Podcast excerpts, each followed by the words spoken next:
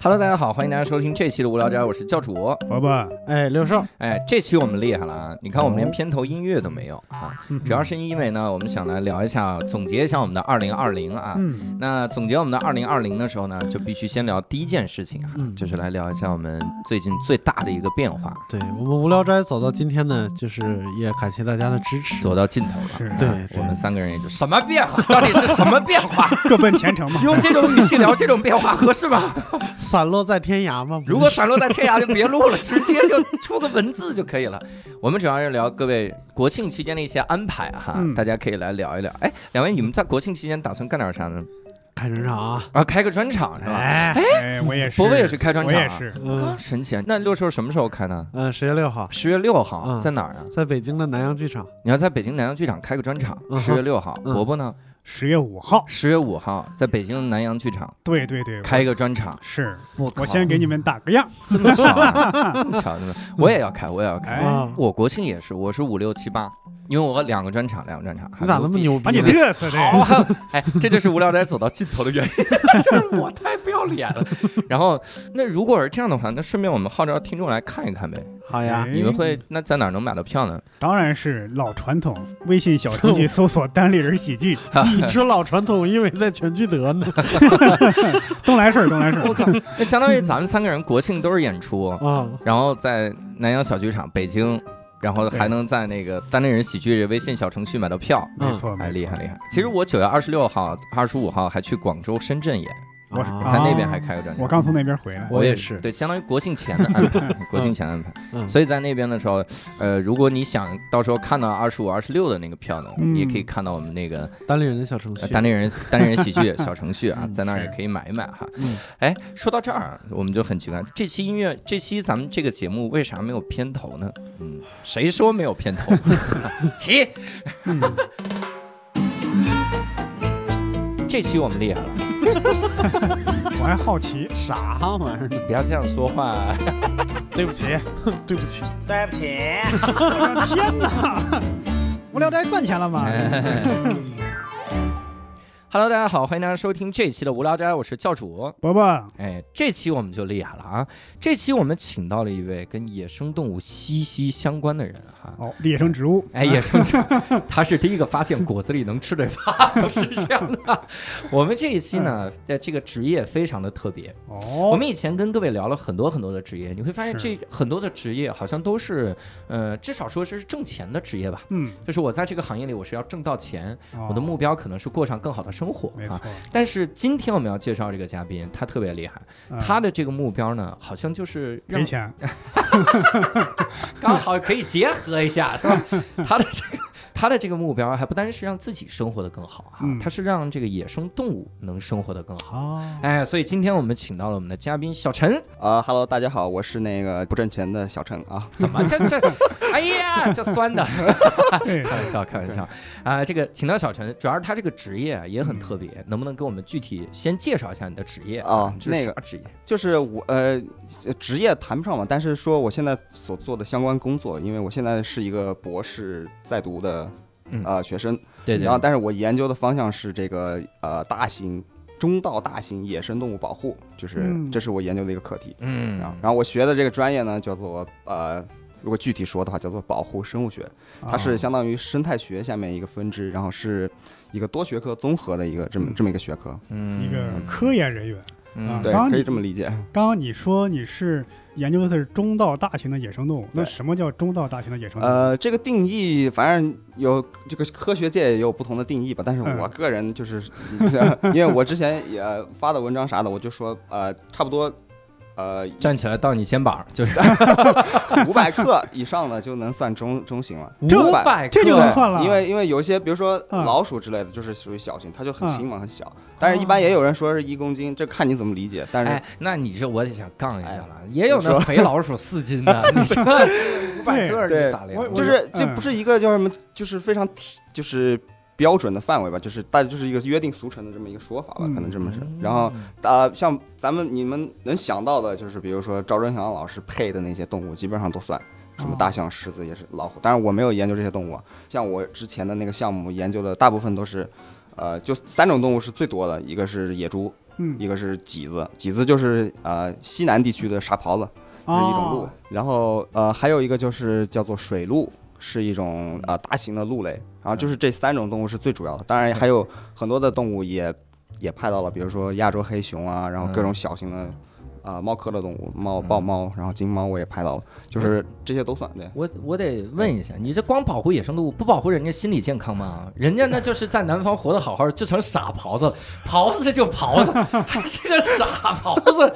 哎呀，这要他能听懂，就在在眼泪在都流出来东北叫傻狍子，在南方 人家没有傻字儿，挺好的一狍呃子。，就是叫我们叫麂子，它学名叫赤麂，然后英文名还有一个更更更怪的英文名叫 barking deer，就是说它叫会叫的鹿会，叫的鹿，因为它那个叫声这英文对。太不尊重人了。这种 common name 就是一个常常用名，嗯。然后它那个鹿是就是它的叫声跟狗有点像，啊，嗯。所以说你在比如说在那个麂子很多的地方，你晚上。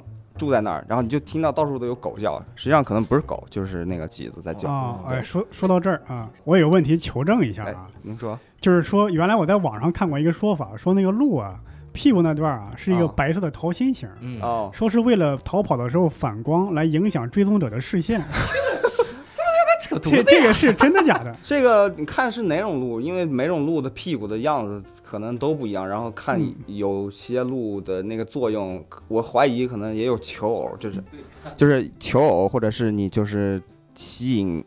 就是异性也有这方面的作用，但是你说的那个是有可能的，只是我我也不是很清楚，就是嗯，就是有可我觉得人就是客气，应该没那个 可能。反什么光呢？它得有一道强光打在上面才行。对呀、强光也不能正好打屁股上。啊，对呀，你这反的哪门子光？而且你不一定正好反着光，正好对着那人的眼睛。哎呀，所以这个这个这个谣言是骗傻狍子的不？啥玩意儿？嗯还有一个问题得问一下哈，你看我刚才之所以叫人家这是一个职业，嗯，是因为其实博士和博士后啊都已经要参与到各种各样的这种就是实战的工作中了哈。他不是说就光坐在这个实验室里实验一下，我们咋保护野生动物，也得出去出去干活。所以你我记得你之前说说你这个工作的时候，你有一个大概的这种流程。你平时工作是是是干点啥？呃，就是我平时工作其实是这样的，就是我想起了一个之前。呃，一个网上很流行的一个梗图嘛，就是说你的父母以为你在干啥，你的你的家人以为你在干啥，嗯然后你大众以为你在干啥，然后你自己其实在干啥，那个嗯梗图。然后有各行各业的，像我们这个就是属于，呃，你父母以为你在干啥，就是你可能是像那个贝尔之类的，就在野外求生啥的。你实际上想的太惨了，不是我父母，就大众之类的。嗯但是如果是我实际上在干啥，其实我百分之可能六十五到七十的时间都是在写代码，就是在、哦 就是在分析那个我采集到的数据。嗯啊当然，我有百分之四十五到呃五十的时间啊、是就是出在野外啊、进行这个数据采集的工作。嗯然后，当然我当然这是我之前一个项目，我现在的项目就是因为我可能就是比较有，就是想做一些就是尺度更大的科科研的那个回答一些尺度更大的项目，就是全球尺度的，所以我这个这野外就是到处去也啊、搞不过来，所以就是 用了很多其他人合作者的数据，啊所以我博士的项目实际上没有特别多的野外工作，但是我嗯。之前的是呃就是硕士的工作是就是真正的是去到了这个森林里，就是啊去，然后我用的一个工具叫做就是红外式触发的一个相机，然后也也称作相机陷阱，哇。然后就是这么一个装装备，然后我把这个装备拿到森林里，给它绑在树上，然后呢嗯。动物一经过就会触发。它探测前面一个范围的这个红外的这个数据，嗯，就会怎就会么样呢？就会给它照一张相，哎呀，吓死我了！你以为发射子弹吗？还有陷阱，这是怎么回事？就会给它拍一张照或者是一段视频，看啊你是怎么设定的。然后嗯通过就是通过我们拍到的这个物种，我们就可以回答一些问题，就是嗯比如说这个地区到底有啥动物，然后这些动物到底有多少种，然后有嗯有多少哦有它的这个种群到底是什么结构，健不健康，然后以这个数据为基准，然后来进行一些回答一些其他的科学问题。嗯，这样哎你说博士啊，一说这很多专业术语，就跟我这种俗人就不太一样。他一说我平时就做一些大尺度的研究，我说哎这是多大尺度啊？呃，这是真的是拿个尺在那量，没想到他说的是是因为是全球范围，我真的是尺度，空间尺度。嗯嗯让人觉得很不是奇怪。衣服那个尺度啊，我说那拍的应该是赵忠祥老师说北极熊到了交配的季节拍这个，所以你你其实就是第一开始就是拿着相机，就相当于到选点儿，然后绑在上面，对对对然后等动物经过。对对对，那那这个这个东西它得有讲究吧？比如啊你要选什么点儿，你得摆这个相机去对对啊，那高低是不是也得讲？是的，是的。您这个选就是其实讲究，呃，因为是这样的，就是它那个相机能拍的一个范围和整片森林比起来，其实是一个非常小的角度。嗯嗯所以我们在装的时候就得就是尽量的保证能拍到动物。嗯，那么怎样才能拍到动物呢？就是你最好的办法就是你觉得这个地方有动物的痕迹，嗯。那要么就是你觉得这个地方有，呃你发现了这个动物的脚印啊，或者是你觉得这个地方是一个兽道，动物会使用这块区域；要么就是你发现了，比如说动物的粪便，嗯。因为动物的这个粪便也是非常多的。然后我这么几年就是对各种动物的这个粪便都是非常的熟悉，当然也 也还有还有专门研究粪便的。但嗯是就是你看见这种痕迹，你就可以说明这个地方有动物活动，然后你选一个保证那个角度能够拍到嗯。就是动物的概率最高，嗯。那么你把这个相机绑在这个树上就 OK 了。这也好难，嗯。我还得能保证它这个概率足够高。是震惊偷拍动物上厕所，就看到了我就屎就是来拍它了。对，但像我们导师就是他，他他也是，哎，说说起来有点感觉玄学的感觉。他说你嗯每次到了这个阶段的时候，你就要看，就是哪棵树在向你招手，哪棵树在向你说话。哎呀妈，吓死了！德鲁伊在野外吃着毒蘑菇了，这是。哎呀，这棵树在招手。那会不会在呃一些水源、河流旁边拍？因为可能动物会去喝水。呃，是会有这样的情况，嗯就是呃，我其中有几个那么几个相机装在一个，他们当就有个术语叫消塘，就是它就是一片泥地，嗯因为那个动物会使用那个泥地在里面打滚啊也好，或者是它舔食那个泥里的那些矿物质，嗯，它就会在那那个地方翻滚。这样你如果装一个东西对着那个小塘拍，那你就会收获很多的，就是嗯出出浴图，就是那个 动物的出浴图。动物洗澡，对 这洗澡出来。它进浴的时候也没穿衣服呀。那那我还想问，那你这个相机，你看是在野外放着，会不哎会遭遇到动物甚至一些人为的破坏呀？这个说起来也是心心酸，很多心酸的故事，就是、对，而且一想这相机应该挺贵的。是呃，这个相机实际上贵倒是嗯比起真真正的我们用的那个家用那个相机，嗯其实也没多贵啊，，是吗？对嗯因为它是其实是一个非常低科技的一个一个装置，嗯它就是一个怎么听“红外”这个词 没那么低科技？其实那个红外摄像头跟咱们厕所就是那个自动冲水马桶那玩意儿，我估计也差不多，可能就是高级一点因为红外点。，咱们平时遥控控制空调、电视也是红外了吧？对对那我以后管我们家那叫红外远程操作电视器，哎，这听起来就上去了。这档次上去了档。次上，对，所以那么一个东西，嗯，最严重的时候，我印象中就是有能丢一半儿那个相机，丢一半儿，对，我让让动物差不多给拿走了。不是就是让那个当地的村民给拿走 拿走了。哎呀，这是防来防去。动物，因为我们这个相机陷阱这个这个装置啊，它是叫做一种叫做 non-invasive method，呃，就是说不不入侵式的采样。就比如说，像早年在没有这个相机的时候，你想嗯。了解这个地方有多少动物，你得比如说你抓一只来，然后你给它脖子上套个项圈啥的，。什么同位素对。示踪法什么玩意儿的，然后什么标记重捕法，然后你或者嗯。你、或者是你就是你或者你就是根据这个它的屎来判断，啊，但就不不一是不准确，二是你得抓那个动物。嗯。但相机的话，就是它本身那个壳儿是迷彩色的嘛，有一点隐蔽的那种作用。嗯然后它绑在树上，那个它也不会出声儿，所以对那个动物其实没什么伤害。嗯，所以说就是隐蔽，但是耐不住咱人就是 人眼当地尖啊对 啊，他一看就说。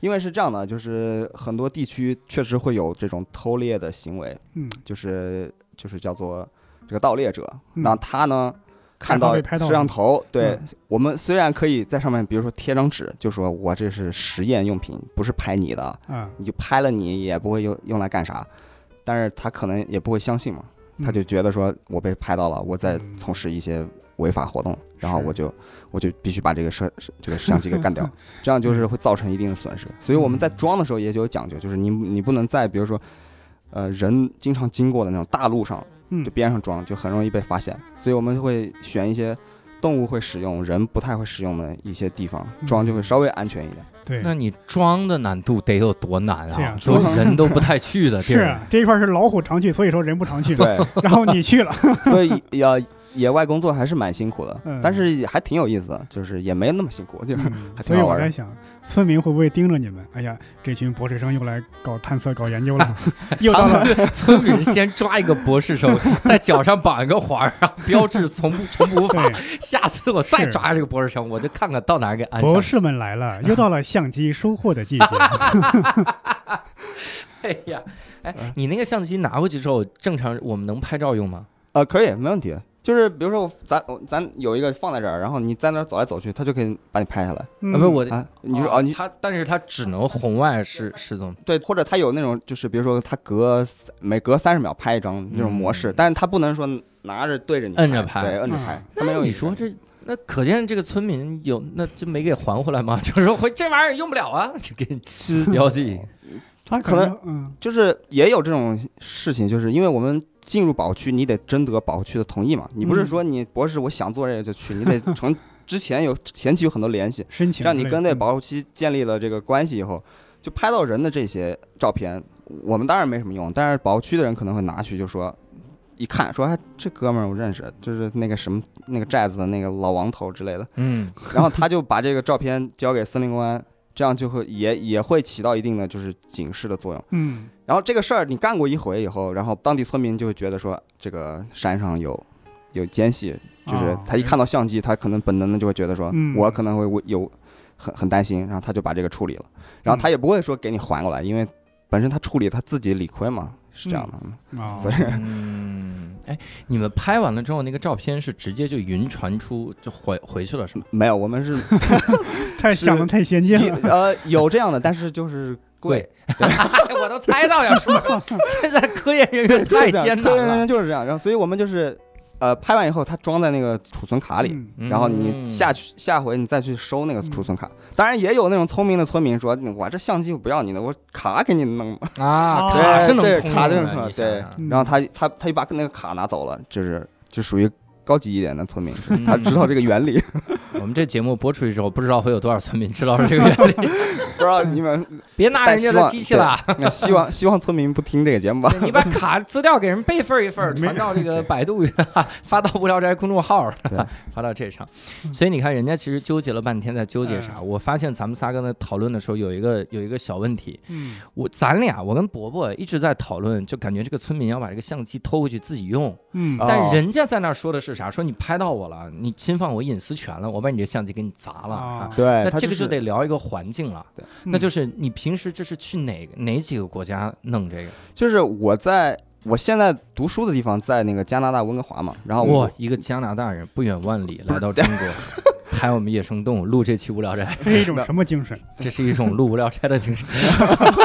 但是因为呃我的我之前硕士，虽然我的那个硕士也是在加拿大念的，但是我呃野外工作，我的项目的地点是在那个云南的西双版纳。嗯，呃，因为我本身是西双版纳长大的，所以我对嗯那个地方比较熟嘛，然后就，所以当时挑了一个这么个这么一个项目，老板就觉得挺好的，然后就把我派回来，这样我在西双版纳，啊那一年就是我一四年我去之前，在呃国内一个老板那个地方帮忙，相当于给他就啊、帮他出野外，帮他做这些工作，这也是嗯我入入这行的一个契机吧，相当于。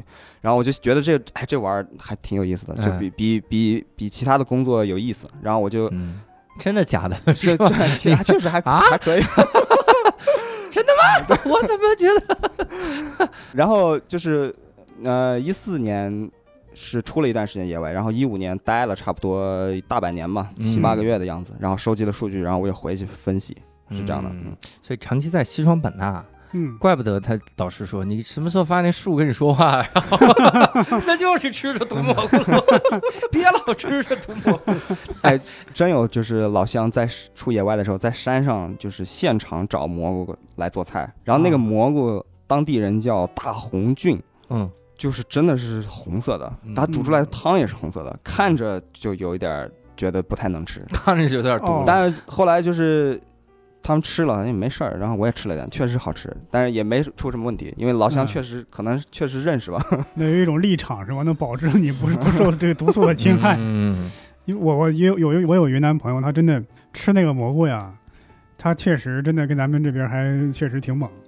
嗯他拿那个是是猴头菇还是什么平菇，嗯，他直接切了，切成片儿蘸酱油就这样生吃。哎呦，反正我说咱们这边很少有这么这么吃的。有些品种可能可以吧，但大部分品种都得弄熟了吃，因为嗯每一个云南人都有至少三个以上的朋友进过医院，反正我认识至少有三个进过医院，就是、嗯，他也没有，就是每年，反正虽然每年都有人死，但是就是也有，大家都是反正觉得没特别大的事。就算你中毒了，可能你去躺一会儿，你出来了也是一条又是一条好汉。对，就就大家发现说医院不就是解决方案吗？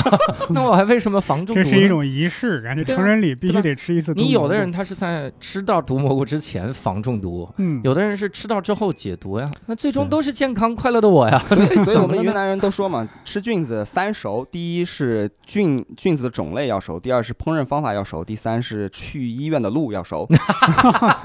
跟医生得熟，三熟，我对天！嗯你你在那边拍野生动物的时候，会有一些个比较有意思的经历吗？比如我我想的是这样的啊，咱们先来聊一些跟动物交互的经历。嗯我以前在网上看什么，就有一个松鼠，嗯因为它那个相机还是好像是不是有的相机就是还会咔嚓一声的，还是有咔嚓声呃，的，还是有一些会会有咔嚓声哈。嗯那个红外线一扫，咔嚓就吸引了一个小松鼠，嗯小松鼠就看到了这个相机，然后就拿着松果，就在这个相机面前就来回就咔嚓 咔嚓，就摆了好几张照片。就这个照片，大家一发现觉得特别的珍贵。嗯以前当然还有一个吸引了一个动物，这个动物就是在看到了这个咔嚓声之后，发现这儿有个相机，嗯然后就在那个树杈上就摆各种性感的造型，嗯，然后把腿翘成二郎腿，然后手啊 放到后面、啊。性感吗？哎，我说到这儿，我说到这儿，你也知道是什么动物了啊？一个伐木工人，是在美国还是在哪儿？一个伐木工人发现了这个之后，然后就在那摆。体型酷似六兽的一个大哥，在那摆各种性感，就像奥黛丽·赫本那样。哦，我看过那个，对，就下巴还枕在手上，摆在性感。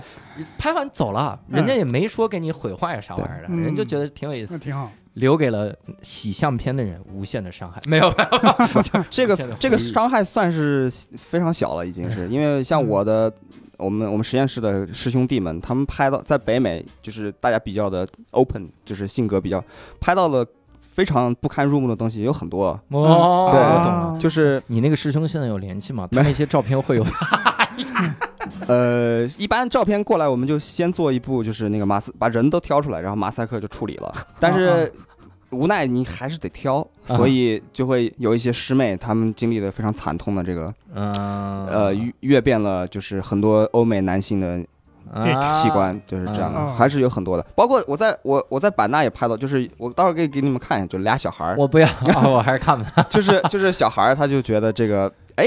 相机对，然后他就把裤子脱了，然后就就摆造型。但我还是别看了，我就以为是，他是说俩小孩，我以为两个小孩在那摆成爱心啥的。俩俩小孩恶作剧心理我还可以理解，对那成年人几十岁了还整那个，哎，成年人就是想，反正我也不认识你啊，是的，你能查着我吗？而且男的女的都有，哎就是咱们女权这方面得注意，就是男 女的也有，的确是有哈，这个也有女的，真的有。这我们是支持，是的，这这个这个平等了，平等了。这是平等哈是的，非常支持。哦，还有还有一个更夸张的这个事儿，就是我有一个是呃跟我同级的一个博士生的同事，嗯他是一个秘鲁的人，秘鲁人。他说他有一次去一个秘鲁非常偏僻的一个乡下，嗯拍了摄了一个相机，然后他摄的是很不巧，是当时那个项目他设的是录像，就是摄影模式，嗯。拍到的是一段视频。嗯。嗯，这个时候就有就有一个就是南美的那种老老农民，然后嗯。牵着他的一头驴，嗯。嗯。走到了一个他自认为安全的地方，嗯，然后就和那个女驴，哎呀，就是就是现场推磨，对他他就是 太夸张了，我当时听了，我们所有人听了都很震惊。然后后来他说，他这个事情，因为他他一个人女生在一个保护站上，他很慌嘛，他就跟一个当地保护站的另外一个工作人员说了这个事儿，说有有这么一个事儿，你我我怎么办？那个保护站的人就是哈哈大笑，可能他们在他跟我解他跟我的解释说，他们秘鲁的乡下就会有一一个说法，就是那种像传统说法，就是说你你这个人找不到媳妇儿就会和驴怎么怎么怎么地的，嗯就是这种说法。嗯哎，然后那个保护站的工作人员说，嗨，这人我认识。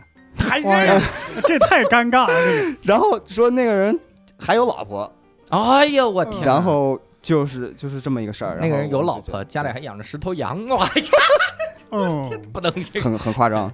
所以所以说所以说那个刚才那个伐木工人就是最可爱的一种，就是啊最最可爱最可爱的一种人。对，那也是能让我们看到的唯一一种呀。我们是能理解这个逻辑我把驴肉火烧戒了。啊。哎呀，太。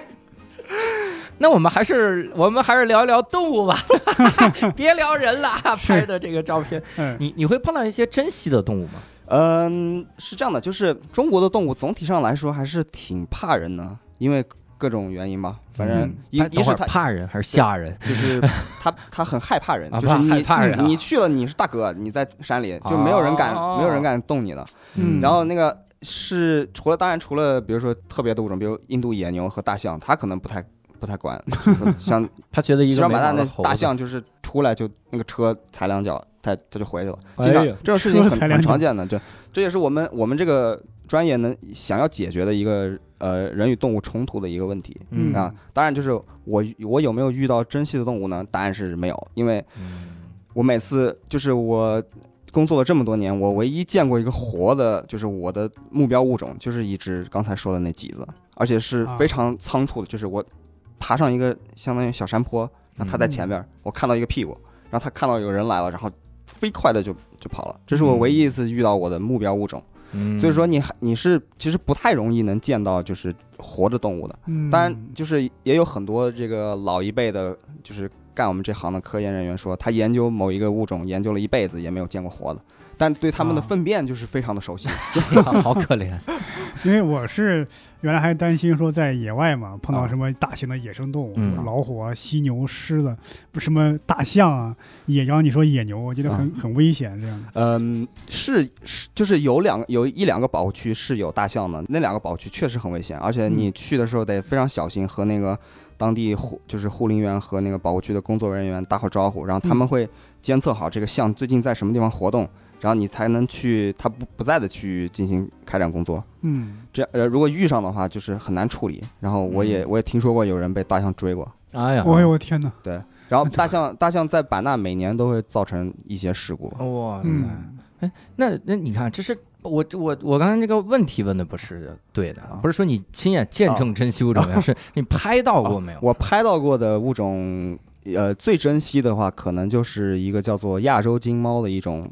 呃，中中等体型，大概这么长啊，不，这咱是一个音频节目啊，就是 才意识到了就是可能一米左右吧，体长，哦，就是一一个猫，然后对金猫，然后这是猫吗？对我天，就跟就是当地人可也有叫什么小豹子啊之类的这种说法，嗯就是那个是比较比较珍惜的。然后当然我拍到过这个印度野牛，这是国家一级保护动物，然后还拍到过其他的一些比较不是特别常见的，比如说啊、苏门答腊猎羚，就是嗯。我给你们发过的那个照片，然后亚洲黑熊。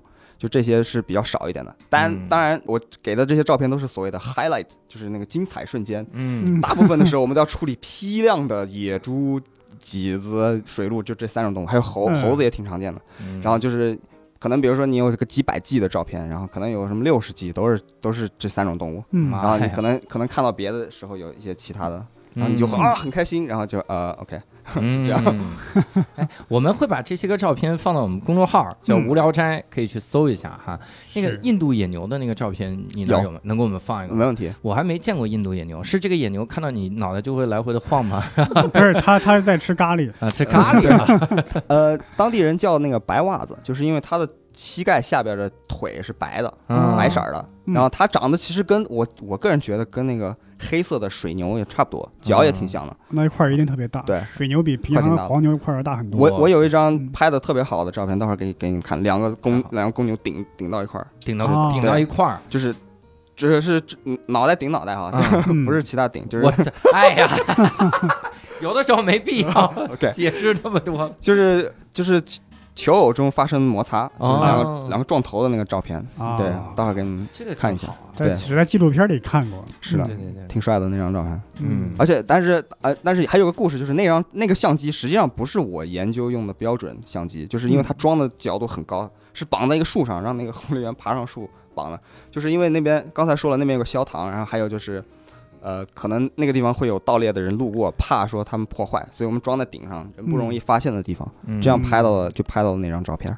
嗯。那盗猎那些人是偷偷的打猎野生动物是吗？对，是这样的，就是在西双版纳吧这个地区，然后很多的有很多的少数民族，嗯。他们的传统就是因为可能当年物资比较匮乏嘛，嗯。然后他们的传统就是以狩猎啊、呃可以换取一些家当家家用，嗯，然后赚点钱也好，然后他们自己吃也好，他们自己就是补充一点蛋白质也好，就是嗯。他们长期有这个狩猎的习惯，啊。包括他们可能民族的传统里也觉得，就是你要是一个非常优秀的猎手的话，就更容易找到老婆啊之类的，有这种嗯。民民族的习惯在里面。嗯，但是现在这个社会已经就是大部分的呃野生动物都已经退守到保护区里了，因为保护区外边的栖息地已经几乎几乎都没了，都变成了农田或者是城市。嗯，然后在保护区里呢，理论就是呃像国家级的保护区，任何形式的盗猎或者盗伐都是都是违法的。嗯但是当地的村民可能还是有这种习惯，嗯，他还是会就是说铤而走险也不恰当，就是说他就是保留了他这个习惯，就进去、进去进行打猎，然后嗯是这也是一个管理上的比较啊、难的一个问题。嗯，因为我原来想的可能是有些人可能是贪图钱财去猎取象牙啊、熊皮啊之类的。这个这个事情也是有，但是比较就是它不是非常普遍，也有，嗯因为西双版纳在很多可能一零年前后有有有那么一两起特大特大的这种刑事犯罪，就是他就猎杀了很多头大象盗取象牙的这个事情是有的，但是比较少见，它不是不是平常平常你都能遇到的问题。呃，现在的老百姓打猎主要是还是以那个他们就是词叫做 re- recreational 啊、就是说娱乐性质的，它相当于跟我们出去，比如说唱歌啊，或者是我们在城里生活，啊，去一一个馆子吃饭，这样，他们他们就说好玩嘛，咱们就一几个人约着去山上，看看能能够打点什么东西回来。嗯，就是我们唱歌的时候没有生命危险，我们唱歌不会说唱着唱着话筒跑过来咬我们，不会。这个就他们的的生活方式嘛，就是这种。这个其实管制起来还是很困难，因为咱们上一上一期阿根廷那期嗯就聊说当地的那些原住民，他们一方面是有这个习俗，所以虽然说是可能有些涉嫌这个违法违规，但是当地的执法机关可能就是原住民去打猎就是睁一只眼闭一只眼，嗯，如果是外来者就是严加管控。嗯，对我我是好像有，就是中国可能也有一点点这样，比如说离西双版纳比较近的一个，嗯。嗯行政上应该算市吧，就是叫做普现现在叫普洱市，嗯它下面就是和西双版纳挨得很近，但是它大部分就是属于汉族了。嗯就说你只要敢犯事儿，我们就是可以铁，就是铁血执法。铁拳执法。但是你遇到那个少数民族的时候呢，你就就就可能就柔性一点，就是嗯劝阻啊为主，因为嗯比较尊重他们的民族习惯很久的这个传统，嗯是有这样的问题的。嗯你在拍摄的这这这整个的这些个过程中哈，你们以前有经历过，就包括是你或者是别人也好，也会遇到过危险吗？嗯，就因为你想，你去的地方多半都是大家不活动的。你这绑相机呢？你说我今天看能不能拍到这个黑熊哈？黑熊就站你后边儿说拍谁呀、这种情况不是挺吓人的吗？嗯呃，这种情况实际上不是特别多，但是真正能够对你个人造成伤害的危险，其实是就是比如说毒蛇，我觉得这个是比较容易的。比如说你被嗯蛇咬了，这个是很容易，但蛇也不会来招你，除非你就是运气很不好踩了它一脚，那我我是真没看见他怎么办呢？对呀那就是就是一般的蛇就是它听到有动静它就跑了，嗯但是但是还是有这种概率的。但是我们我遇到的人好像没有听说出这种事儿的，要么就是比如说蚂蟥啊、毒虫啊这些，这些都是小事儿。啊对，但是我有一两次遇到过，就是正面也不是正面嘛，就是遭遇到了那个盗猎的分子，但是谈不上危险吧，对嗯，但是确实是挺不寻寻常的一个事情。嗯就是当天当时是这样的，就是我前一天在山上遇到过，就是我们翻过一个山坡的时候，有两个人在前面，但他们听到有动静，然后他们可能觉得说，哎呀，呃，保护区的工作人员或者护林员来了，然后他们就跑，一溜烟就跑没了，因因为他们在山上这个行动能力不是我们这种普通的就是城里的人能够比对拟的，他们轻车熟路，太强了，嗯他们很非常厉害。就然后一溜烟儿就没了。然后到了第二天的时候，我们去我在啊、呃进行一个项目的时候，就当天项目快结束的时候，我在安装最后一个相机，嗯。我在一个小斜坡上，然后下面的保护区工作人员在另外一个方向等我，然后我装完刚准备下去，他们就示意我说您安静，然后让我蹲下，嗯。蹲在一个树丛后边，然后他们自己也蹲下了，藏起来了，相当于。是因为他们听到就是从外边进来了两个人，但他们没法判断是什么人。理论上你进入保护区是非法的嘛，然后他们就怀疑可能是什么，就是当地村民在干一些就是不啊、违规的活动。嗯两个人走近了以后，然后一个保护区的工作人员就非常勇猛的大叫一声说：“你站住！”然后就就冲冲了出去，嗯，你这勇猛还不如你平时声调大。站住怕喷麦嘛，就是 工作人员怕喷麦，对对，然后他就冲出去，然后就抓，当场抓获一人，然后跑了一个，哇然后缴获猎枪一支。还有枪。对，因为那个枪也不是那种你们想的那种什么 AR 能够 连，AK 啪四七不是军用的，一般人找不到。他们那个枪就是一个简单的，就是他们打钉子那种钉枪，啊就是装修用的那种枪。然后它有一个很长的一个铁管，就你把这东西拆开都是合法的，你把它嗯。拼起来就不行。啊，啊，是这样的，所以他们可能可能也有一些违规的，比如说从边境进来的，比如说因为那个地呃西双版纳地方靠近老挝和缅甸呃缅甸嘛，对，可能会有一些非法，但是非常少，大部分都是老百姓用的钉枪改装的，然后可能他就用一点火药，用铁砂就能打个鸟啊，打个野猪啊，可能没问题。嗯，但那个我我那个，这俩是需要一个杀伤力，打个鸟，打个野猪，这这。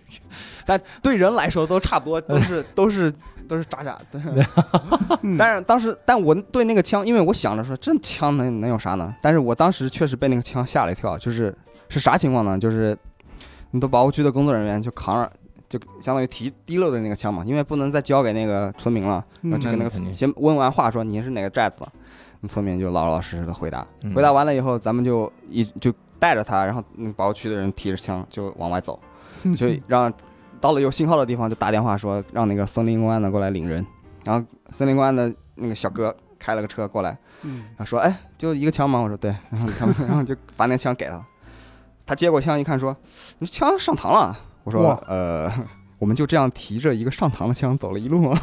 然后那个小哥 小哥就说你等会儿啊，然后就这样说你们往后站一点，然后他就转过身对着一个玉玉米地，然后把那个机关我也不知道是啥，就一个铁环这样掰过来。嗯，放了一枪，哎我，吓尿了，特别特别大声。特别这太吓人了。然后老大爷和那个驴从那个玉地跑出来，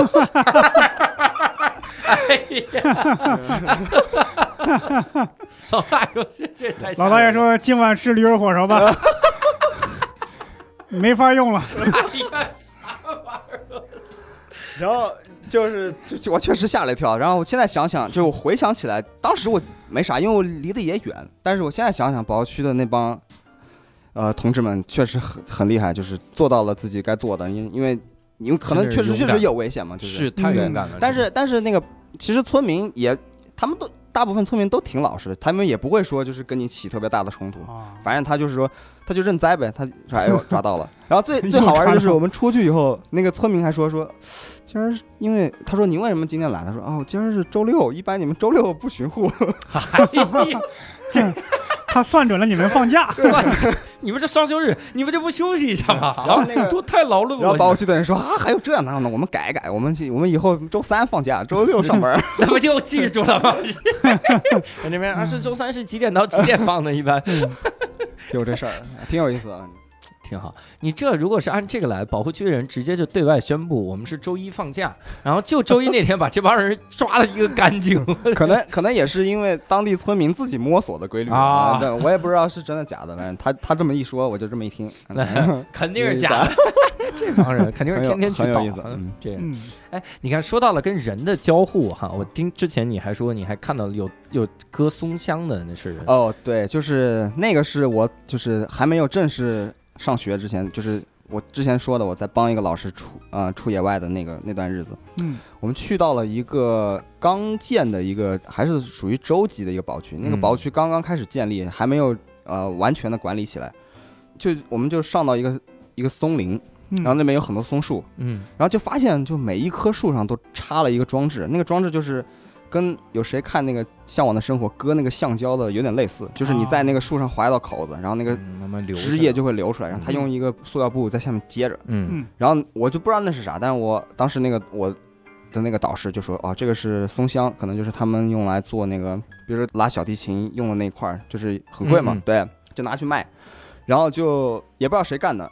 但是走了一段距离以后，就发现了一堆小孩儿就在那个地方，嗯作业。啊，然后那个小孩儿当时有一个相当于他们的大哥领着他们，那大哥我看他跟我我印象中也就十七八岁，然后啊最小的小孩儿可能也就五六岁七八岁的样子，这么小，对，童工，然后大概有五六个小孩就在那儿割，然后他我们就问他说：“哎，你们是从哪儿来的？”他们说他们是隔壁一个叫临沧的一个地方，就还不是当地人，嗯。就说当地那个他可能他们的大哥说被一个西双版纳的一个人就说啊我要招工，我嗯我要招人去帮我干这个活儿，然后我给你多少工钱，然后来了以后就把他们放在了那个山上，就他们就住在山上，然后搭了一个那种工棚。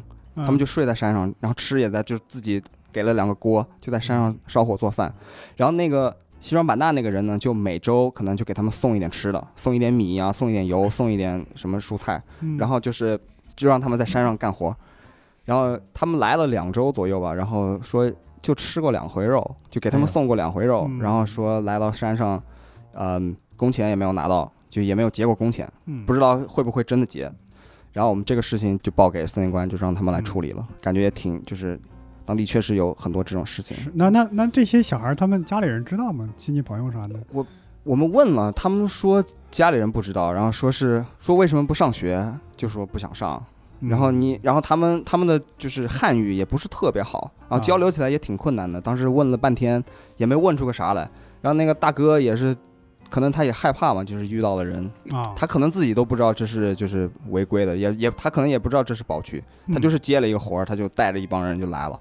就这样嗯，我跟你说，就是有的时候我们会想哈，就是我们会总会用一线城市的这种这所谓的就叫非常狭隘的这个世界观去理解这个世界运行的原则，嗯所以我们就会去想说，那人家这孩子怎么不能上学啊？这怎么各种各样的？但实际上我自己去云南也出差过几次，我去讲座啥的、演讲啥的，你到了那个地方啊，你真的就能理解他们很多的行为。你说那为啥那七八岁小孩街上贴了个那个招工广告，他就能来过来招工就干这个活呢？就是我还管个管个饭啥的，我就过来了。真的是因为就在那个地方，你好像 就是也就是非常的 非常狂野的一种一种生活的状态。嗯我曾经到到一个云南的一个非常穷的一个小村儿里面，一个嗯小学，嗯小学的墙上在宣传什么呢？就是不要有有艾滋病，就是预防艾滋病的方法，就是各种各样预防艾滋病的方法。那个小学的男厕所的墙上在宣传什么这种的，就是我当时第一反应就是，如果没必要，他是不会宣传。我在北京没见过任何一个小学里面宣传如何预防艾滋病，嗯是这样的。至少说不会在厕所贴这种东啊，西。这这是不会贴这个玩意儿嗯哈，所以有的时候你真的是很难去揣测，就大家到底在经历什么哈。我们也只能是希望越来越好。是，有的时候真的是想象不到，你说总理一说这月薪低于一千六，我们中国有多少人？嗯是一，千六还是多少钱？包括一千六嗯多那么多人，是我上初中那会儿，其实也有初中、高中时候都有同学说退学去外面打工。嗯他们有时候就觉得我上学我要花钱，我这倒不如去趁这时候能挣俩钱儿，会有这些想法。嗯包括包括我，因为我这个装红外相机只是我当时那个项目的一半儿的工作，我还有一嗯半儿是我想我我我去了，包括去周边的很多村村寨进行调查嘛，嗯然后我也嗯见了很多，就是包括你你说不同的民族、不同的村村寨，他们的每个的情况都都不一样。我也见了很多这种就是这种类似的事情。当时嗯也、当时我调查的时候问问到他们这些话，也是心里很很难受。就是我我印象比较深的是有一个，因为我当时那个问卷是我要问他们说、你们家里有几口人，嗯然后你们能挣多少钱一年？然后当时我去到一个家里，就是一个非常破的房子，然后一个奶奶带着一个孙子。我说你们家里有几口人？他说就我们俩。嗯我说你们一年能挣多少钱？他说就是不到一千块钱嘛。我说那你家里其他人呢？他说他的妈妈就是去到了大城市，去到了所谓的我们那边都不算都不是几线，就景洪城县城县城里、看到了那种就是那边的生活，嗯他就直接把那个孩子就留给了奶奶，然后人就人就没了，就找不到了。嗯很多这种事情。然后还有就是当当地少数民族也有，比如说他们结婚也非常早，十五六岁的就有那种已经算是两人一块过日子了，但是法律上虽然不承认，但他们就一块过了。嗯，可能到了比如说二十多，然后他突然生活好了一点了，去外面打工，然后他看到了比如说外面的那些生活是怎么样的，他一下就觉得。我跟这个男的其实没有多深的感情，然后就很多这种家庭破裂的事情，我也问问见了问了不少，还是挺让人唏嘘的。所以说，所以说我们这个这个专业吧，就是野生动物保护，也是从人出发的，因为你因为本身这个命题就是人命嘛，就是如果没有了人，你保护动物也没有意义了，就是这样是，如果没有了人，动物就会得到保护。什么样的？你还真是，你想，假如真的没有人，这动物不到处乱窜吗？我我想起了一个梗，也是一个梗图，也是我们生态学梗图，就是嗯嗯，他说，如果一个世界没有了蜜蜂会怎样？然后那个嗯图就是荒漠，然后因为没有传粉者嘛，就是嗯一片沙漠。但是如果这个世界没有了人怎样？哇，他们就是到处山清水秀，绿水青山 银山。哎人间仙境。对以前玩那个游戏《最最后生还者》，里边就是很多人变成了僵尸，而且那种僵尸又是植物僵尸，嗯你嗯就感觉那些城市里到处都是植物，墙上爬满了各种绿植，嗯呃就连屋里啊那种墙壁上、工厂里都变成那各种各种植被，嗯。嗯好像确实有这么一种现象。而且《最后生还者》里面，那就是人类灭绝了之后，他们嗯不是走到一个地方嘛，还能嗯看到长颈鹿嘛？那个什么对生态的，巨漂亮，就是就是，哎呀，就还嗯还大自然一个清净。对，所以，所以就像那个，其实那个，比如说那个 George Collin 那段塑料袋儿那段，就说的其实蛮正确的，就是嗯你你不是你不要说什么我保护地球啥，地球根本不需要保，不需要对，就是还得从人出发。嗯，嗯，哎，那你们做这个职业的时候，你会有那种迷路的时候吗？你不怕迷路吗？呃，所以就得带上靠谱，一在中国哈，带上靠谱的这个向导和这个保护区的工作人员，他们对这个山情熟到就跟他们家一样。嗯。最夸张的是有一回，我我就是整个人都被震撼到了，就是有一个一直跟我们装相机的啊、呃向导，就比如说我们去到一个点儿，就是我看那个 GPS 说啊、我这有个相机在这个附近，但我不知道绑在哪棵树上，因为我不记得，因为所有树都长得一样，对我们来说。嗯。因为一一一一平方公里二十种树，嗯。二十棵树，然后那个那个向导他就记得绑在哪棵树的哪个位置，然后他就嗯。带我们过去，然后就能找到那个相机，所以我们每次就就得还得稍微靠一下那个向导。结果有一天他酒喝多了，早上没起来，他说：“哎，我今天去不了了，我让我弟弟跟你们去。”嗯就他亲弟弟，然后他嗯亲弟弟爬山也很厉害，就跟我们去了。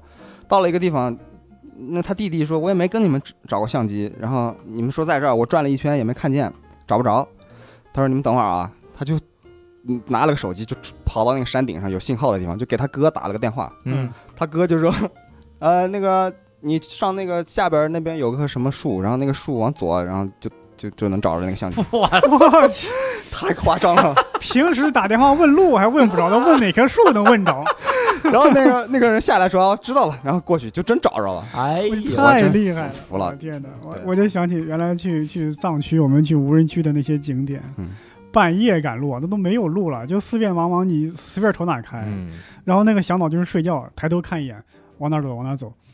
我说这咋看的呀？就晚上啊只能靠那个车灯来看，他就抬头看一眼啊，往哪儿走往哪个方向，这这太神奇了，这是很厉害，可能、嗯可能就跟他们家一样，那个他太熟了那个地方。然后包括我们去一个一定要过，就是那条线路非常长，一定得过夜的一个地方出野外也是，那帮嗯向导。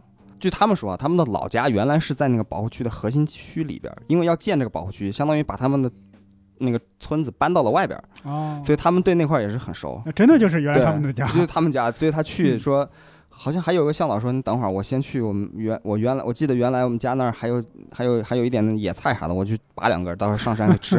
哎呀，太熟悉了。我刚刚听你说，在野外基本上最艰苦的就是那些那个那飞那些蚊虫啊、叮咬之类的，是吗？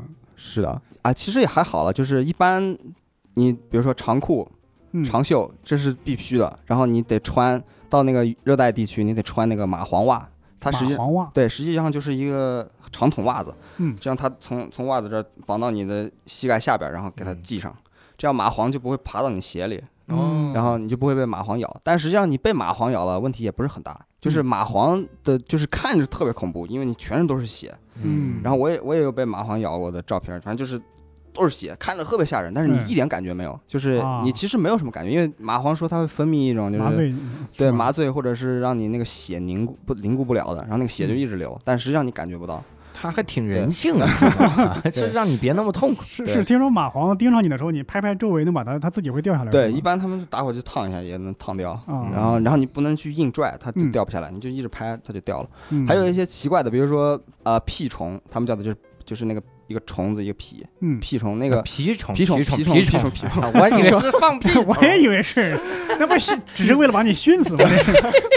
这是虫子可怕在哪那个那个蜱虫蜱虫说它咬到你以后，如果你你不让它自己出来，或者你人为的去弄它，它会把头断在里边，这样它的它的口气上会带一种病毒，会传染一种病，呃，具体是啥病我忘了，但是会让你这个地方一直好不了，嗯，所以你处理的时候得小心。不过很多时候我。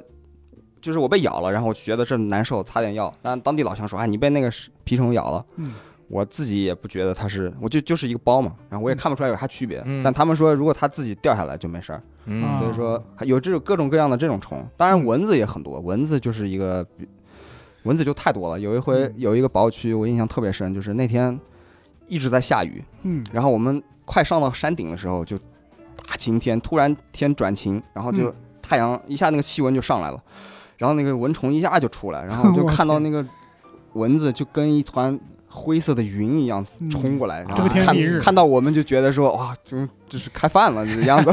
过年了，给你拜年。那花露水管用吗？去之前身上喷满花露水。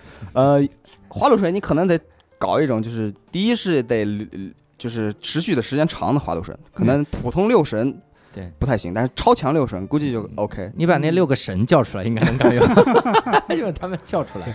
然后北美有一些那种看着就非常专业的那种驱蚊驱蚊产品，嗯那个喷上去就很很好。当然这边这边呃就是国内也有一些，然后比较少，但是我们还会用就是在就是路上就用直接用蚊香。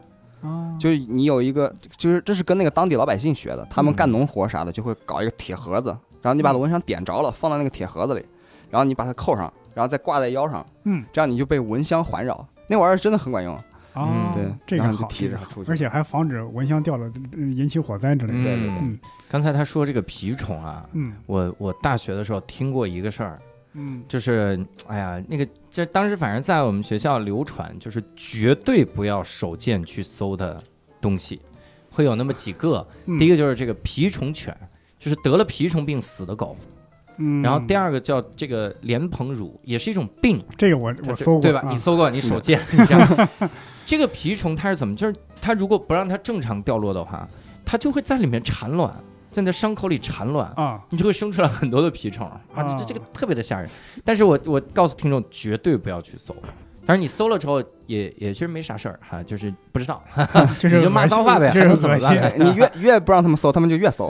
明白的选择权交给大家，绝对不要搜当然也有人会说，那你为什么要提呢？因为我嘴贱啊，还能怎么办？还有什么原因吗？然后我做了一档节目叫《贱贱教主秀》啊，嗯哎，广告哎，广告，我在自己的节目里打广告，还叫挺好啊。所以这个，哎呀，那你做这个整个的这些个工作，你未来会有这个职业上面的选择吗？就你是想去 NGO 吗？没呃，NGO 是一种选择，但是嗯大部分我还是更想去就是普通的高校和科研院所，就是继续做科研嘛，因为这是一个相当于科研的道路，嗯，所以你就就一直干科研就 OK 了。但是嗯，我是感觉科研的可能比 NGO 的活的要稍微强一点，但是我这是我个人的理解哈，但是也有一些 NGO 的工作也是挺好的。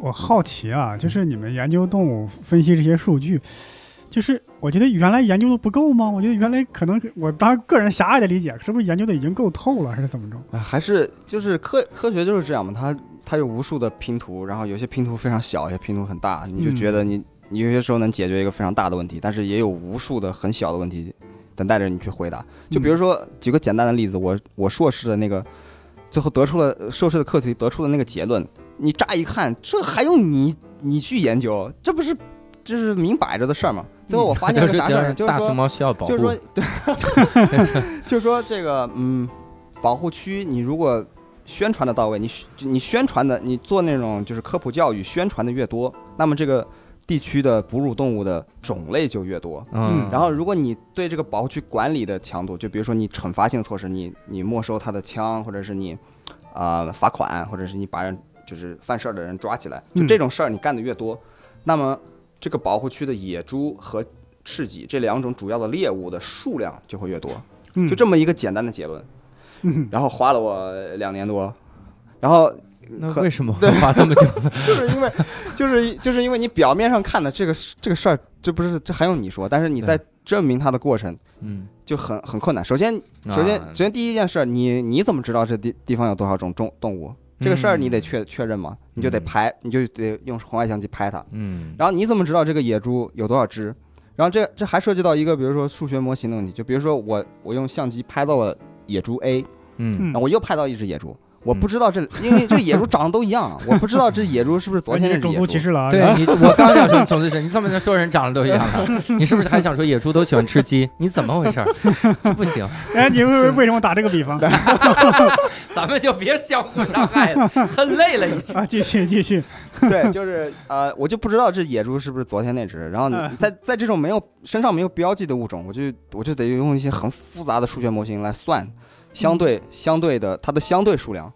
最后我算出来的还不是它真的有几只野猪，就是比如说相机 A 的地方有十份儿野猪，嗯相机 B 的地方有两份儿野猪，那么嗯 A 就比 B 多，就是我是通过这种相对的数量来证明了这个事情。嗯然后比如说你你怎么知道那个保护区去宣宣传，呃的次数是多少？所以我就去访问老百姓。那老百姓，我跟老百姓聊说，你觉得保护区，你印象中老百姓呃保护区一年来干这些事儿干多少回？嗯，所以最后还有一个很有意思的结论，就是其实最后和野生动物的数量相关的那个值，并不是保护区真正去了多少次这个地方做宣传，而是老百姓觉得你保护区去了多少次。嗯就是它这个数量和真实的可能有一点出入，但是老百姓觉得你来了才有用。他如果你去了很多次，但是你工作没做好，没做到位，他他不知道你来了，这是没用的。大概是这么一个结论。嗯所以就是呃很多事情你表面上看来，这还还用证明吗？嗯但是确实需要证明。我知道你们行业缺什么，你们行业应该向数学看齐，引入一个公理的概念，就是有些定理我就别证明了，就这玩意儿它就是这样，咱别证了。一个硕士做了这么多，叭叭叭研究了出来这个，别证了，公理呀、公理就 OK 了哈。是的，那你你现在做了这个，嗯，相当于对这行业有非常多的这个了解了嘛哈？你会对这个环保这件事儿会有什么样的看法吗？会有新的这种改变或者咋样？呃，你是指环保是就是包括动物啊，啊 动，物就是因为我总觉得就是你肯定到最后你必须要有个终极解决方案。就是我们现在一直在聊，就是说最到了最后，人和就是野生动物到底是怎么分，就是这个地儿，因为你不可能，你总有一个解决方案。因为现在的现在的问题就是人太多，动物太动物一直在在少，然后动物少到最后，它整个生态系统失去平衡以后，人就没了。嗯，所以你必须找到一个平衡。然后最近提的很多的就是，有人说，比如说，他说我就一个很大的呃很很厉害的科学家，很老牌儿的，也就是说啊，我觉得可能百分之五十的给动物，百分之五十给人，可能这是一个这是一个好的办法。嗯，就有有这种有这种的说法。当然我，我现在就是希望，嗯，在所谓的我们这个满足了小康也好，或者是我们人不太需要再为衣食这种奔波之后，能够跟动物真正的找到一个非常完美的相处的模式。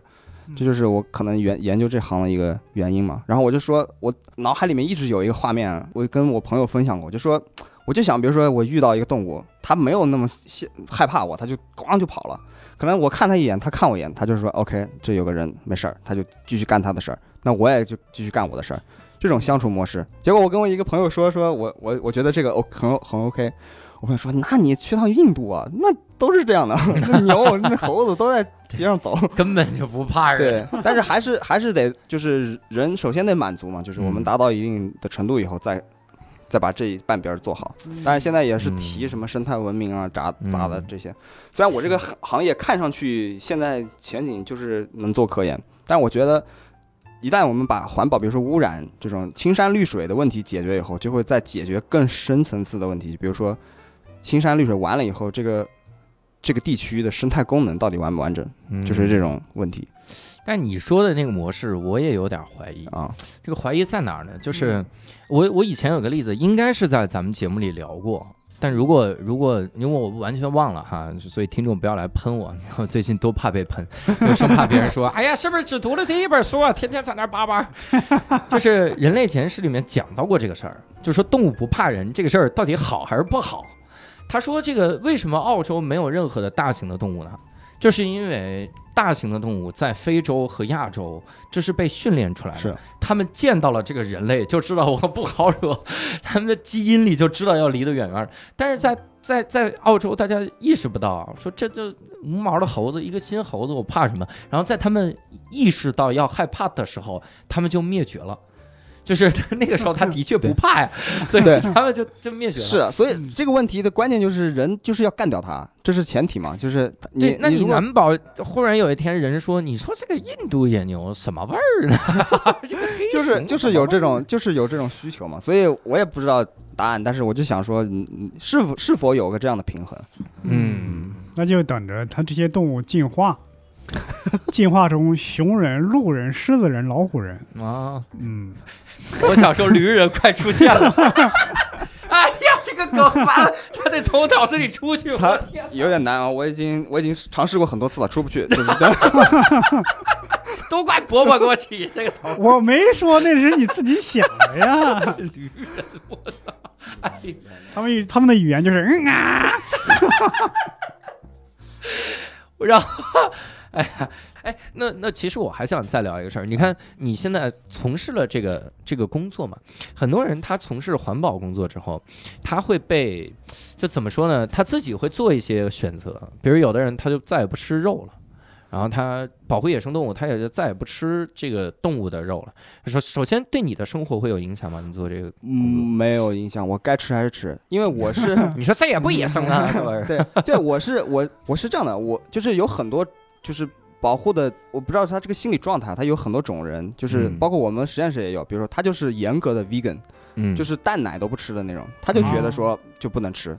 但是我我我选择吃，因为我从小被这么养大，我也没法改变我的习惯，也没问题。嗯然后也有那种就是极端极端动保或者极端野保，他们就觉得说这个你就不能碰那玩意儿，就是不野生动物就是我们最好的朋友。嗯但我不是持这样的观点的，我就觉得就是，呃，只要是可持续的，就是 OK 的。包括嗯。我们在北美很多，比如说那个野那个像呃黑熊啊，或者是各种鹿类，它都特别多，那个数量都因为它人少嘛，嗯。它每年就发发一些鹿阵、枪阵，呃，就是呃鹿的阵或者是熊的阵，你每年可以打三头之类的。嗯，然后他们就出去狩猎，然后这个证你买这个证的钱呢，又正向的循环到这保护的机构，比如说他们 fishery 这些部门，然后可以做更多的工作。嗯所以说你只要能够维持这个状态，我觉得就 OK。嗯所以说，但是问题就是很多时候我们可能不适合这样完全的开放，比如说你在你在你你的啊。呃执法或者监管的工作，你做的不够细，做的不到位的时候，你一下子开放这个口，可能就会有一些，比如说，比如说他们当年举个简单的例子，象牙这个事儿，有一些就是说有一些象牙是合法的，有一些象牙不合法。嗯但到了真正执行的时候，你又不知道哪个是合法，哪个是不合法，就很多人钻钻这种空子，嗯所以就可能现在给人的感觉就是，呃，我们就应该，特别是这次疫情之后，大家都是前段时间闹得很凶，就是说一定要禁食，一定要完全禁止。实际上，一是它并没有办法完全实现，二是也也造成了很多其他的问题，包括这次这次疫情这个事儿，就是很多比如说特种养殖的那些，就是做做那些生意的人就很惨，就是比如说竹鼠，它就是一个。呃，它虽然它是野生动物，但是它这个名录划分有点问题，就是它卡在那个中间，嗯你就有点模棱两可，你就不知道怎么办。但是它就一刀切，就说你就都不能干了。那竹鼠养殖商就很惨啊。嗯所以我的我的角华度，华农兄弟也很对惨啊对啊。所以我的角度还是说，你得得从人出发，你还是得先把人的工作做好，然后你再能讨论这些事情。然后，呃，就可持续就 OK，然后不不要咱们把工作做细一点，不要就是一刀切。当然这个很难了，但是只是理想的一个状态了哈。嗯嗯，我感觉任何事情一旦走了极端，就很容易让人讨厌。嗯，呃，素食主义者也是，环保主义者也是哈。你看，我都说了这种话，我 但我说的是走极端的那种，对嗯就是素食，有的有的走极端的素食主义者，他会号召所有人，他周围的所有人都不能吃任何的肉，我我见过这样的，对？吧？但问题你在跟那些个动物，你以为保护动物，但你在跟动物抢吃的呀。你你你吃的比动物可吃的多多了，你呱呱把草全吃完了，你又不是连草根儿都吃，人家哎牛连草根儿都吃呢。植物也有生命啊，对呀，对啊，所以这吧度在哪儿？你到底是你动物的边界在哪？你啥什么是动物？你是所有动物界的东西都是动物？那比如说海蛎子算不算嗯保护动物？就是你得有一个你这说的话好像都是从美味儿、美食的方面走的。像海蛎子、傻狍子，不得炖一炖吗？这家伙炖一起可好吃，对，配点毒蘑菇。对，所以你得找到你得找到那个就是那个平衡嘛。我嗯我是这样觉得。嗯，我反正是个人是抵制极端极端野保、极端动保的，嗯就是就你得你得有这个正向的正向的循环才能走起来这事儿。我是这么我是这么看的。嗯嗯我也没有遇到，就是说，比如说那个人，就是我认识很多，他们都是极端素食，他们就是 vegan，蛋奶不吃，但他们也没有劝我说，你你你都干这行了，你还在吃肉，你这。但是他们，然后我也有，比如说也是我们实验室，他也干过这行，但他就说啊，我最爱的东西就是 beef 什么，我就觉得这个很好吃。然后还有他们，他们也吃过很多，包括我们实验室的也是做保护的，也吃过很多野生动物，因为是是 OK 的嘛。嗯，我还他还问我说：“你吃过多少种野生动物啊？”我说：“我好像没怎么吃过。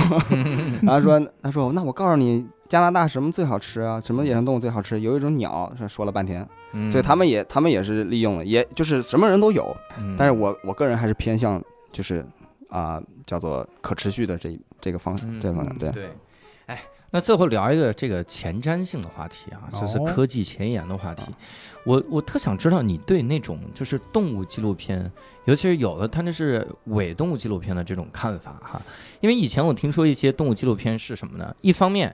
首先说是 BBC 那个团队想拍企鹅，怎么拍呢？就弄个人造的企鹅，嗯，就这个东西它，它它是个它操控的那个玩意儿，但它脚上其实有摄像机，它就混入企鹅的这个堆儿里面，嘟嘟嘟嘟嘟然后在那弄啊哈，弄这种，这个首首先这个科技能实现吗？呃，就是前段时间挺火的那些纪录片，有都是这么拍的，都这么干的就是弄一个拟态的这玩意儿。对，我去拍一个豹子，我就是有一个像一个豹子一样傻了吧唧的那么个东西，豹子只会觉得说这是我一个傻了吧唧的同类。是的。但是前段时间也爆出来过那种纪录片啊，呃，两种伪纪录片，嗯一种是它完全是用 CG 做的，他根本没啊拍着这个，这个就无所谓，谁也没伤害嘛哈。但是有的他会故意对这个动物进行一些迫害。嗯他是比如说我把你的路都堵住了，然后就哪个地方我给你放把火，这动物都往那边跑，哎，正好我能拍到这个镜头，嗯就是会有这样的纪录片出现。包括我看那个很多的抖音，嗯，抖音里面会有那什么小狗，我以前看过一个很著名的视频，就说小狗在跳舞，小狗站着站着，然后两个手还往两边塞在跳舞，嗯，大家不是看得很开心吗？你怎么能让狗做到这个事儿呢？我就仔细看那个视频，我发现它就是旁边有两个两个线，特别细的线，嗯然后拽着那个狗，就是让狗站起来，然后它左右的拽。你看着特别的爽，但你知道这个这个狗受多大的这个这个损害？嗯所以其实我也想挺想知道你就是对这种纪录片啥的这个感觉啊。嗯，我是我是我个人觉得，就是如果是那种拟态的，你嗯。接近动物拍，然后嗯。动物可能它会吓到，然后它也会有一些应激的反应，但是这个确实不是，有点像那种第一世界国家的问题，就是你关注的这个动物的心理状态啥的，但嗯实际上它可能不影响这个动物的整个种群的结构，嗯。就是因为我们说，像我们说保护，我们不是不是以个体为单位的，都是以种群，就是这个这个地方有这么一就一群或者一个 herd 一个一堆这种动物，就是以它为单位的。比如说你你拿一个假企鹅去拍了，那企鹅确实吓到了，它它也它也往往那边跑了，嗯但可能确实没有这么大的伤害。我觉得这种我觉得是 OK 的。但如果你像你刚才说的那种，你把它整个栖息地给给路给堵住，得砍了，然后让它确实。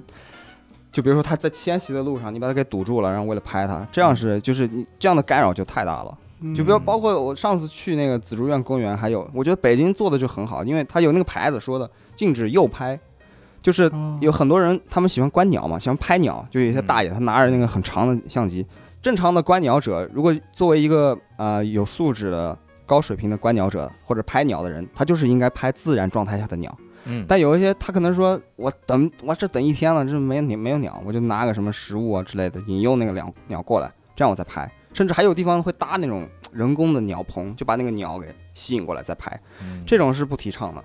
嗯，但是你说，你说，你说这个这个和那种你用一个假的东西靠近它的区别，好像也没有这么大。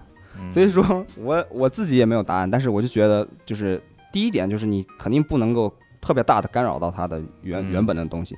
就如果是不影响它的行为，不影响它的这个自己该还在该干嘛干嘛，然后你去了，可能就是一点点，这样是 OK 的。嗯，所以这是这是我的一个标准嘛。嗯，你觉得假企鹅不影响企鹅的生活？你去问问那是爱上假企鹅的企鹅吧。你是个冷血的博士。就跟人爱上机器人一样嘛。我我还听我之前听过一个报告，特别那个才那个才逗呢，就是他们研究企鹅要数那个研究企鹅的数量，嗯，但他因为一堆企鹅嘛，他也没办法认认识，他就把那企鹅抓过来，然后再用毛笔在地上写个十号 放回去，然后那个那个企鹅就肚上有个十号，不过它那个颜料可能过一会儿就掉了，但是肯定啊，肯定但是有十号企鹅对企鹅说：“我今天经历了什么？”对，企鹅在录企鹅无聊斋的时候说：“嗯我上次被一个外种族的一个东西抓走了，在我肚子上写了个十回来了。是有这样的，还挺逗的。”哎呀，挺好。我们了解了这么多之后呢，你看，我觉得最重要一点就是咱们一定要明白，就是人类首先我们的生存就是自私的哈。嗯，你你最极端的肯定就是人类都没了嘛。你看那 那反派里面每每次那个那个电影里面的反派，那都是有一个宏大的保护野生动物的心的，都是要把人类全杀光啊，都有这样的想法。但是咱们要在这种，嗯就像刚才小陈说的，我们找到那么一个平衡吧。我们好像就是我们又要自己活下去，又得是周围的人，我尽量也让他活得很好，大家互利双赢吧，对吧？跟周围的野生动物达到一个合作的这个这个地步。我们还经常开玩笑跟同事讨论说，那那灭霸都已经成功了啊，他已经 OK 了都，为啥还要把它倒回去？因为想了半天，说你如果你动物为什么这么惨，就是人太多了嘛。那嗯你真正公平的办法就是抽签儿嘛，对，就是打个响响。指，那一半儿这是最公平的。他都成功了，怎么还要变回去呢？但嗯这是开玩笑，还是得想一个正常的办法。因为变回去，后来数学家算过了啊，就说人类现在如果变成了二分之一，再回到人类现在的这个人数，好像只需要几十年时间，这非常快就会回来，是的所以根本不能一劳永逸。所以嗯这个灭霸还是没学好这个数学，多学学。我们让 为什么跟灭霸聊起来了？那我们今天呢也了解了很多关于这个野生动物保护的这个知识哈，嗯也希望各位能够呃。跟我们来多讨论讨论哈，哎如果想要跟我们一块儿讨论的话，可以在我们评论区留言，也可以进入我们线上的听友群一块儿来聊一聊。线上听友群进入的方式，搜索一个微信叫“无聊斋二零二零”，无聊斋就是拼音的无聊斋，搜这个，然后加我们的小助手就能进群了。也期待跟各位在线上相会。那今天非常感谢我们的小陈啊，然后也非常感谢各位的收听。我们今天的无聊斋就到此结束了，我们下期再会，拜拜拜。拜拜拜。